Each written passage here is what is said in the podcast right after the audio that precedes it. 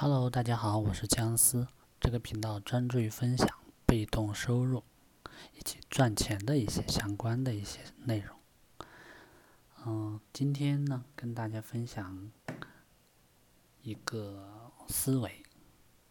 呃，这句话相信你们应该在别的地方也看到过，就是说，别不信，你永远赚不到。超出你认知范围以外的钱，除非你靠运气，但是靠运气赚到的钱，最后往往又会靠实力给亏掉，这是一种必然。你所赚的每一分钱，都是你对事物认知的变现；你所亏的每一分钱，都是因为对事物认知的缺陷。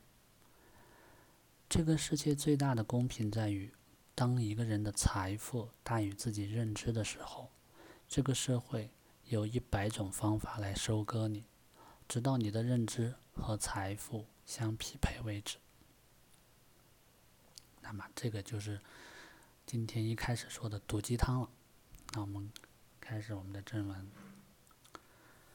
嗯，我记得刚刚毕业那年啊。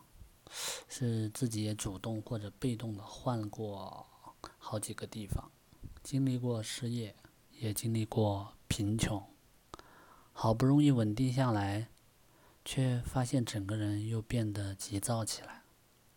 很大的程度原因是因为我在当时那个阶段做的很多事情，跟我说的话刚好恰恰是相反的。关键呢，我自己呢。也是处于一种莫名的浮躁和焦虑之中，啊，不得其解。当时有朋友朋友就跟我说，股票赚钱啊，于是我就开始跟着折腾起来。搞这些东西其实不仅没赚什么钱，反倒浪费了我不少干正事的时间跟精力。事实上，我一直有强烈的预感我会亏，毕竟炒股这件事情完全在我的能力圈以外。认知度为零。后来几年，我才意识到，不论是创投还是股票，所有的投资行为本质都是一样的，都是赚认知的钱。严格来讲，是是赚认知加行动力的钱。认知是指你对经济的理解。对行业趋势的理解，对公司的理解，而行动力在这里，则是你有没有一点资本。一个经济学的小白，单纯因为听到了几个消息，看到了这么多人追风口，就如此的勇敢，这不就是大家经常所说的韭菜吗？是的，我想告诉你，我们赚的是自己认知的钱。这句话适用于任何人、任何行业。任何人最终都只能赚到自己认知范围内的钱。你看到的赚钱的行业很多，对于身边很多的事物，我们可能第一反应就是“哇，这个行业怎么这么赚钱？”但是我们还只限于自己所在的小圈子、自己的舒适圈，不想去学习，也不想去改变。举个例子。你说现在抖音跟快手不赚钱吗？肯定赚，我们每个人好像都知道很赚钱。那么这个赚钱的行业跟我有没有关系？如果我们不去研究、不去学习、不去尝试，肯定就没有关系。或者我们偶尔发的一个视频火了、爆了，那可能真只是凭运气而已。我们没有详细的计划、详细的思路，也没有。呃，一个专业的钻研，我们很快就失去信心，还没赚到钱就消失了。算了，还是看看人家的吧，人家拍的很搞笑，我看了哈哈大笑就可以了，对吧？或者呢，就是我们不知道去哪里学，或者我们开始学了，身边的人开始又给你泼冷泼冷水，研究这个干嘛？根本赚不到钱的。我跟你说，我怎么怎么怎么怎么的，哦，你马上又。动摇了，对不对？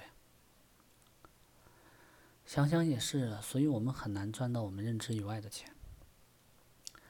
改变一个人呢是很难的，改变一个人的思想是最难的，应该从现在就改变，不要想着明天，业余时间就开始改变，每天改变一点点，每天进步一点点。嗯，比如信用卡，信用卡好吗？挺好的，但是有人就认为它不好，就不办理。即使办理了，没有用好它，对它也有错误的理解。第一错误呢，就是把信用卡里的钱当成了自己的财富；第二，没有提高自己的认知水平，凭自己的实力给亏掉了。信用卡的市场大吗？非常大，赚钱吗？挺赚钱的。似乎每个人都能看到这个市场。同样的道理，怎么赚钱呢？有的人只做信用卡积分就赚得盆满钵满，你研究了吗？积分可以兑换很多东西，有很多玩法。你认识到这个市场了吗？没有认识的话，一万的积分价值二十块，你把它五块卖了，还高兴的数钱呢，对吧？不会用信用卡的人多吗？很多。不知道信用卡的作用，不会正确刷卡，不会正确还卡。这个市场大吗？你会用吗？你研究了吗？那你可以把你的方法教给他们吗？可以搞直播介绍这个吗？或者搞培训，搞个收费模式吗？你如果不改变你的认知，可以继续搬砖，搬砖挺好，总比游手好强的强。总比游手好闲的强。没有人搬砖怎么建楼呢？但是你还让你的孩子继续搬砖吗？很多人想的是，我现在好好赚钱，让我的孩子好好学习，为了将来不干我这份工作。殊不知，你现在的想法正是你父辈的想法呢。记住一点，只有认知提高了，我们才可以赚到我们搬砖之外的收入。慢慢的，这个收入就会由副业成为主业。我们每个人都在拼认知。话说回来，我们工作也是在赚认知的钱。你理解公司让你做某件事情的目的，你应该怎么去达成这个目标，这是你的认知。然后你，你通过你相应的技能和执行力，达成了这个目标，从而公司为你的认知和行动给你付费。这。就是我所理解的工作，很明显，认知是第一位的，没有认知根本就不可能去谈执行。创业也是一样啊，每个创业者都只会去做自己认知范围内的事情，成与不成，或者你成还是我成，归根结底拼的还是认知。我们分析创投圈肖斌的两句话，第一句。我们复盘了十个最赚钱的项目，发现都是我们投的时候没人愿意投的项目，当时投的都非常孤独。第二个，我们从不去追风口，我们提倡深耕重度垂直领域，每个团队只能聚焦一个细分领域，所以很多公司我们都进去的非常早，往往是 A 轮就进去了。占的比例也就高，等它变成风口的时候，我们基本上也不用去跟同行抢了。如何拥有超越大多数人的认知呢？怎么样才能拥有超越大多数人的认知呢？就像肖斌说的，达成创投高于同行的认知，来源于重度垂直领域的精耕。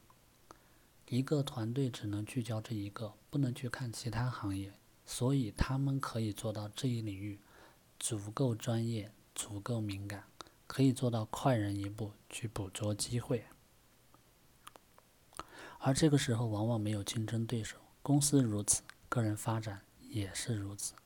划定一个领域，构建自己的能力圈。当你的认知超越领域内绝大多数人的时候，也就是。换你来收割别人的时候了，你真正需要解决的是，你想要深耕的能力圈应该建在哪里？如果你。你对努力要收获的定义就是要超过别人，那可能你会失望，因为在超过别人这件事上，有太多事是努力也很难改变的。但如果你的期待是要超越自己，那么你做的每一份努力，走的每一条路，读的每一本书，都不会白费，都会让你成为更好的自己。我们要努力，但我们要很久努力，而不是一时爆发再无下文。我们要努力，但我们更要选对方向，否则一切都是盲从。比起收效甚微的零散学习，我建议你进行系统化的技能提升，全面提高自己的认知范围。好，我们今天的分享就到这里。如果你喜欢，记得一定要订阅、点赞。感谢你的收听，我们下期再见。